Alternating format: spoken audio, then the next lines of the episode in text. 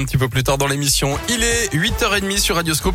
C'est l'heure de retrouver le journal maintenant et c'est avec Greg Delsol. Bonjour Greg. Bonjour Guillaume, bonjour à tous. À la une J-17 avant le premier tour de la présidentielle. Depuis le début de la campagne, Radioscope rencontre les électeurs. Certains savent déjà pour qui voter, d'autres non. Mais ils ont tous en tête des priorités pour les cinq années à venir. Tiffaine Coulon a tendu son micro à 110, 70 ans. Cette ancienne employée de mairie est atteinte de sclérose en plaques et doit se déplacer en fauteuil roulant.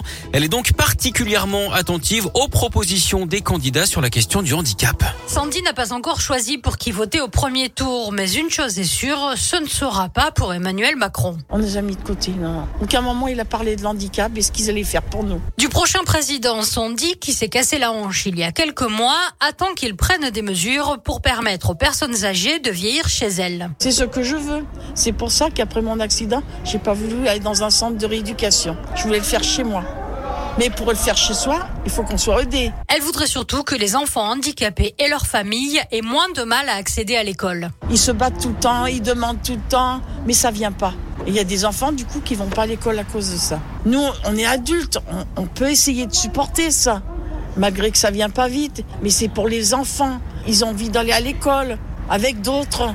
Ils ont envie d'apprendre. Mais selon elle, la force de promesses non tenues, la France a pris 30 ans de retard sur les questions de handicap. Les associations tentent d'obtenir des engagements, mais les candidats ne se bousculent pas. Un grand oral sur le handicap était d'ailleurs organisé hier. Seuls deux des huit candidats invités étaient présents, Anne Hidalgo et Marine Le Pen. Les six autres se sont fait représenter. Un cycliste percuté par un tramway à la Guillotière hier en début de soirée. Ça s'est passé vers 20h30 tout près de la place Gabriel Péry. D'après le progrès, le cycliste n'est que légèrement blessé. Il a quand même été conduit à l'hôpital pour des examens. Les circonstances de l'accident sont inconnues pour l'instant. Lui était l'accompagnateur cycliste de Grégory Doucet. Cet agent municipal de la ville de Lyon vient de démissionner après avoir été contrôlé ivre au volant d'une voiture de la ville. C'était fin février. D'après le progrès, il avait même eu un léger accident. Un incendie à Neuville-sur-Saône hier soir vers 21h30. Le feu a dans une maison de l'avenue du Parc. Deux personnes ont été légèrement intoxiquées mais n'ont pas été emmenées à l'hôpital. Elles ont été relogées par leur famille car la maison est partiellement détruite. Une quarantaine de pompiers ont été mobilisés.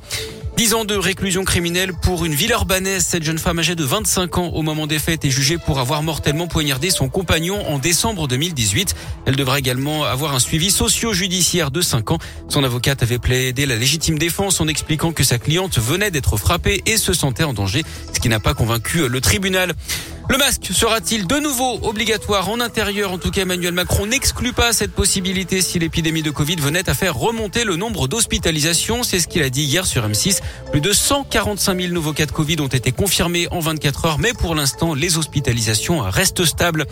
Un mois, jour pour jour après le début de l'offensive russe pardon, en Ukraine, Renault décide finalement de suspendre ses activités en Russie.